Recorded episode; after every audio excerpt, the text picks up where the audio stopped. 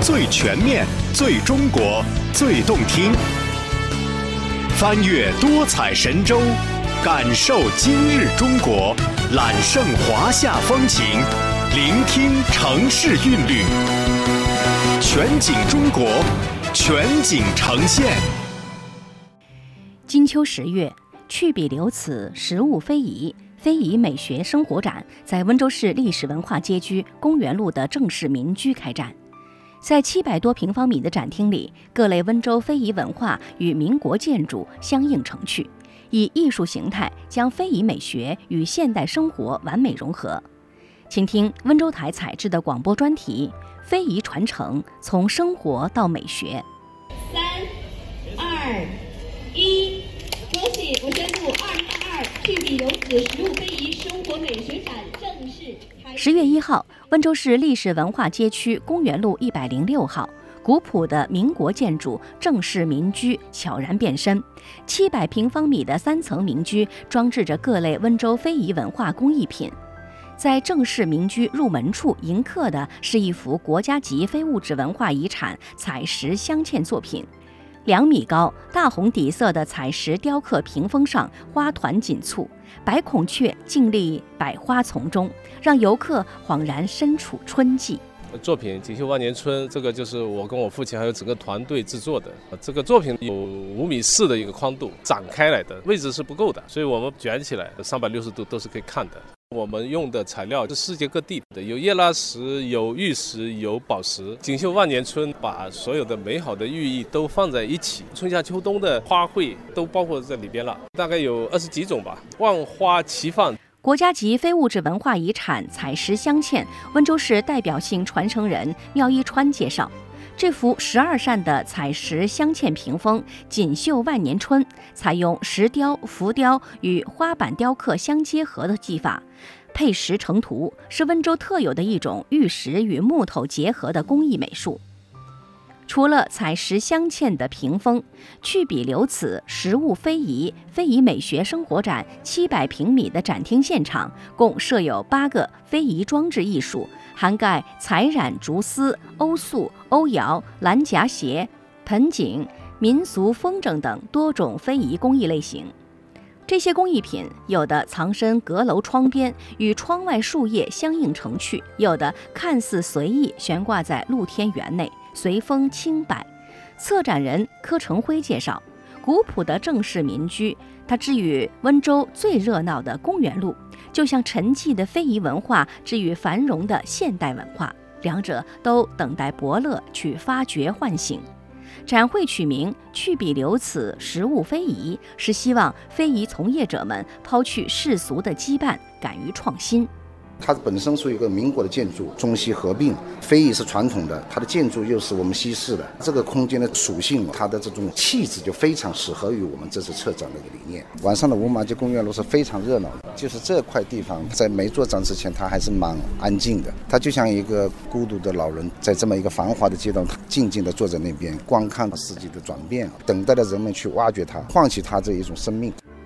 作为承办单位之一，温州市工艺美术研究院有限公司带着多位温州重量级的非遗大师和他们的工作台，与市民共襄这一场非遗艺术盛会。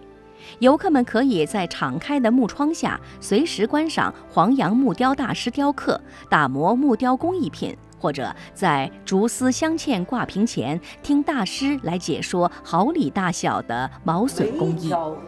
大的跟小的中间。都有牙齿，都，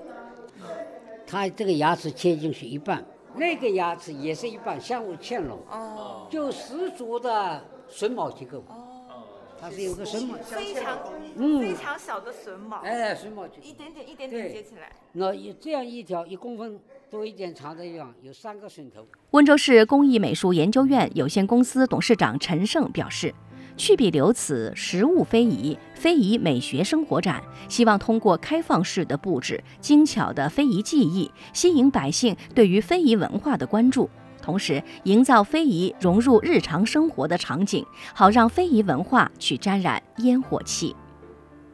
基本上不会体现作者的名字，所有作品没有专门的展架，淡化作品的概念，所有的东西融入这个场景。跟我们一样，这次的作品是一个变化的过程。我们五天会有一个周期的。今天我们木雕老师在这里做木雕，过个三五天以后，可能就是我们欧修的老师在这里做欧修。大师的工作室的场景是变化的。国庆期间，这场颇具美学特色的非遗艺术展吸引到了来自全国各地和温州周边县市区的游客。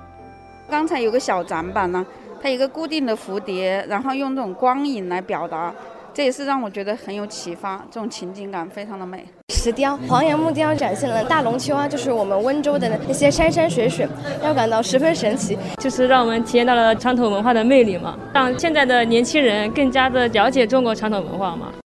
我那个盖夫第一届世界博览会在英国，就是温州有个叫从事家居行业的宋春燕，在展会的第一天就从湖南湘潭赶到温州五马街。对于装置在现场的非遗工艺品，宋春燕看得仔仔细细，还在文创区选下了好几个黄杨木雕小摆件。宋春燕告诉记者，展会上非遗文化和民国建筑融合产生的艺术效果美不胜收。那种融入生活的竹编，还有那个日月星辰那个蓝色的那种空间感，还有这种木雕，还有现代艺术融入这种古典房子的这种融合之美，我觉得挺让我感动的，也让我有很多启发。九零后市民卢冰冰一直以来对于温州非遗文化充满兴趣，这次的展会让他对于非遗工艺品的未来充满了期待。今天我来了这个展馆之后，我才知道原来非遗的很多作品可以融入到现在。就比如说，我们一进来有一个彩石镶嵌，过去是作为一个礼品赠送。那我们现在女孩子的化妆品的那个镜子，甚至是化妆品盒，也可以使用彩石镶嵌。我愿意为这样的文化进行付费。其实我们现在非物质文化遗产它跟现实是脱节了的，因为我们发展太快，非物质文化遗产它跟不上，所以现在呢，我们要想很多的办法，要让生活场景要出现非物质文化遗产，很多东西你必须是要有材料、有工匠、有消费群体，三个缺一是不可的。我们现在就在做应用，在生活当中场景化，我们去展出这样的一个展览，就是要结合生活，放在当代生活的空间里边，感觉非常合适，并不违和。同样在尝试非遗文化与现代生活创新融合的，还有七十八岁的浙江省非物质文化遗产项目竹丝镶嵌温州代表性传承人张锦达，